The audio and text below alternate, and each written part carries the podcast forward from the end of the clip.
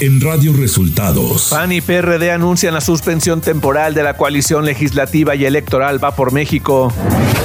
Gobernadores de Morena piden a la Suprema Corte de Justicia de la Nación que prevalezca la prisión preventiva oficiosa. López Obrador criticó las alertas de viaje emitidas por Estados Unidos para México, los califica de metiches. Esto y más tenemos en las noticias de hoy. Este es un resumen de noticias de Radio Resultados. Bienvenidos al resumen de noticias de Radio Resultados. Ya estamos listos para informarle Valeria Torices y Luis Ángel Marín. Quédense con nosotros, aquí están las noticias. La mañanera. Este miércoles, en la conferencia de prensa, el presidente Andrés Manuel López Obrador criticó las alertas de viaje emitidas por Estados Unidos para México ante situaciones de inseguridad. Dijo que eso es de metiches. Es también como los anuncios que hacen en la Embajada de Estados Unidos. No vayan a este estado. También con tintes políticos. Es como si yo digo, no vayan a Los Ángeles. Es de mal gusto, es de metiches. El presidente López Obrador se refirió a su reunión con Antonio del Valle, presidente del Consejo Mexicano de Negocios, y Francisco Cervantes, líder del Consejo Coordinador Empresarial. La reunión fue muy buena con Antonio del Valle, con Francisco Cervantes, son dirigentes de eh, los organismos empresariales y constantemente nos reunimos, se intercambian puntos de vista sobre inversión, en México sobre la situación económica y lo cierto es que hay buena comunicación y en esta última plática eh, se llegó a la conclusión de que vamos bien. El presidente de México reveló la lista de invitados para el grito de independencia y el desfile militar, aunque aclaró que no todos han confirmado asistencia. Invité a Evo ya sí, confirmó a, Mújica, también confirmó que ya está grande, pero parece que sí, viene. Viene en la familia de el doctor Luther King. Viene su hijo, su esposa y su nieta. Vienen, este, se invitó a la hija de César Chávez no ha confirmado. Viene el papá y viene el hermano de Assange, Julian Assange.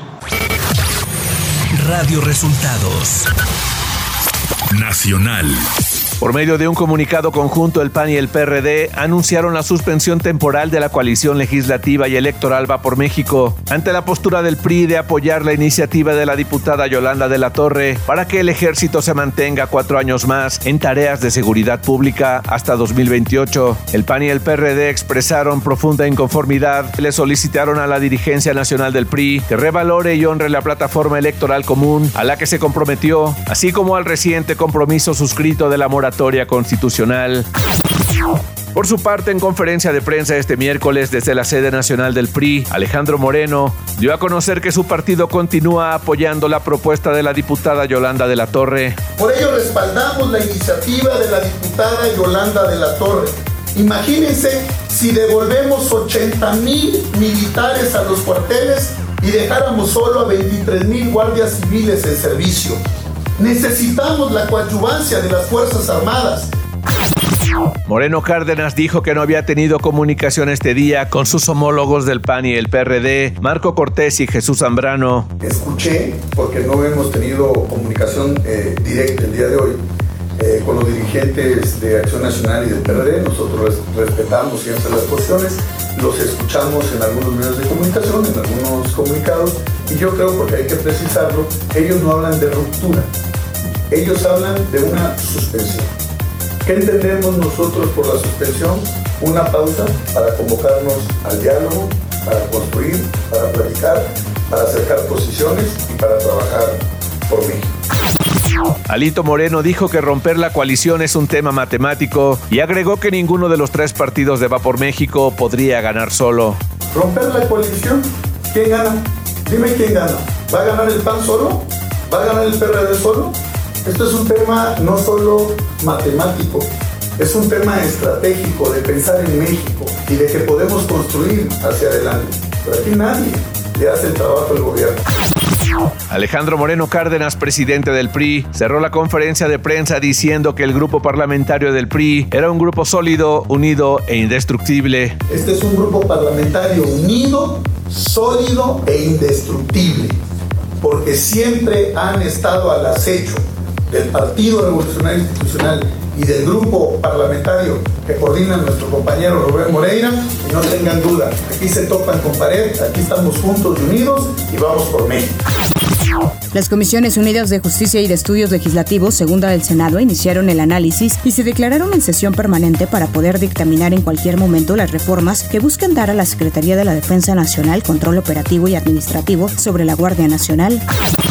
El bloque de la 4T rechazó las propuestas de los senadores Damián Cepeda del PAN y Noé Castañón de Movimiento Ciudadano para que hubiera parlamento abierto sobre las enmiendas planteadas, además de rechazar también la propuesta del senador Dante Delgado para citar a comparecer a la titular de la Secretaría de Seguridad y Protección Ciudadana, Rosa Isela Rodríguez. El coordinador de Morena en la Cámara de Diputados, Ignacio Mier Velasco, dijo que la oposición debería convocar a los gobernadores y presidentes municipales de sus propios partidos para que opinen si quieren que se retire la Guardia Nacional de sus localidades o que permanezca más años en las calles como lo propone el PRI. Economía. Un ministro de la Suprema Corte de Justicia de la Nación frenó la aplicación de los oficios con los que se obliga a las empresas a comprar gas natural únicamente a Pemex y a la Comisión Federal de Electricidad. La medida fue otorgada en una controversia constitucional que promovió la Comisión Federal de Competencia Económica, COFESE. Clima.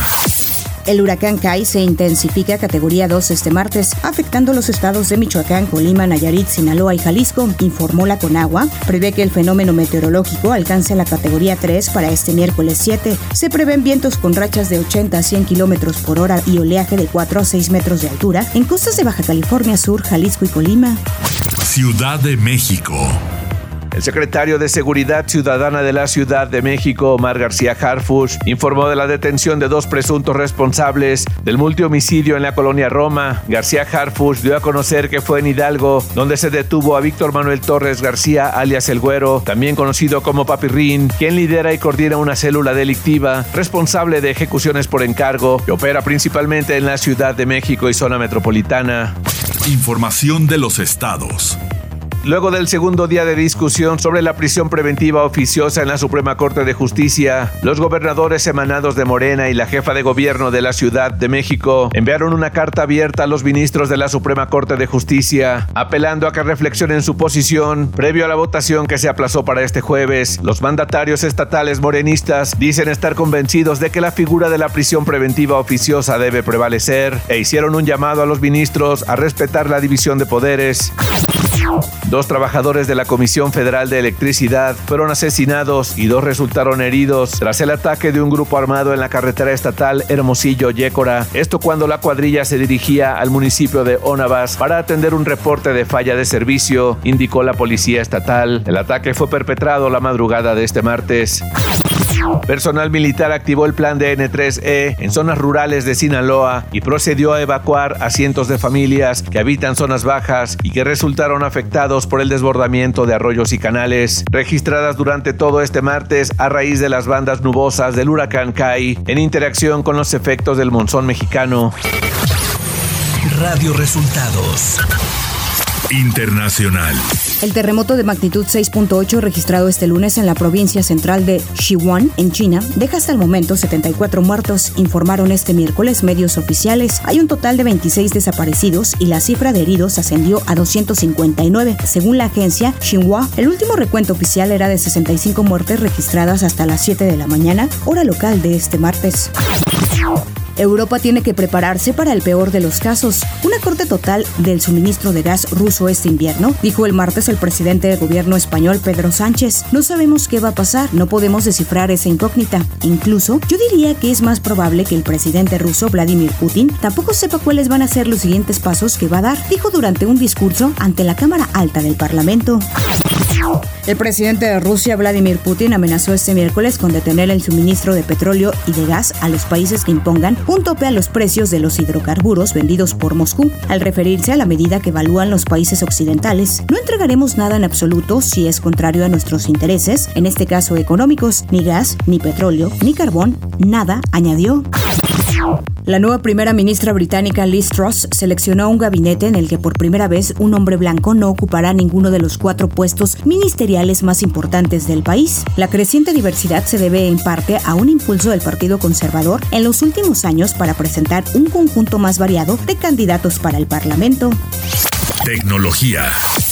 Apple no podrá vender iPhone sin cargador en Brasil y deberá pagar una multa de cerca de 2.5 millones de dólares, informó el gobierno este martes, que acusó a la gigante tecnológica estadounidense de práctica discriminatoria. La medida tomada por el Departamento de Protección y Defensa del Consumidor anula los permisos de venta de todos los modelos iPhone 12 y 13. Espectáculos. El primer actor Ignacio López Tarso anunció que se encuentra contagiado de COVID-19, por lo que pospondrá el homenaje que se le tenía programado en Michoacán en los próximos días. A través de un mensaje en redes sociales, el actor aseguró que se encuentra en casa con su familia y siguiendo las instrucciones médicas, además de que presenta síntomas leves. Deportes. En la jornada 13 de la Liga MX de media semana, el América derrota tres goles a cero al Atlético de San Luis. En otro partido, Monterrey le complica la vida a la máquina de Cruz Azul al ganarle tres goles a dos.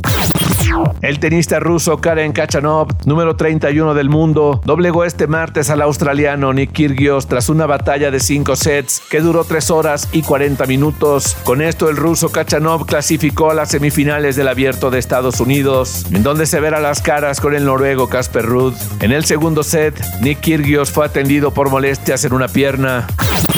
Y hasta aquí las noticias en el resumen de Radio Resultados. Hemos informado para ustedes Valeria Torices y Luis Ángel Marín.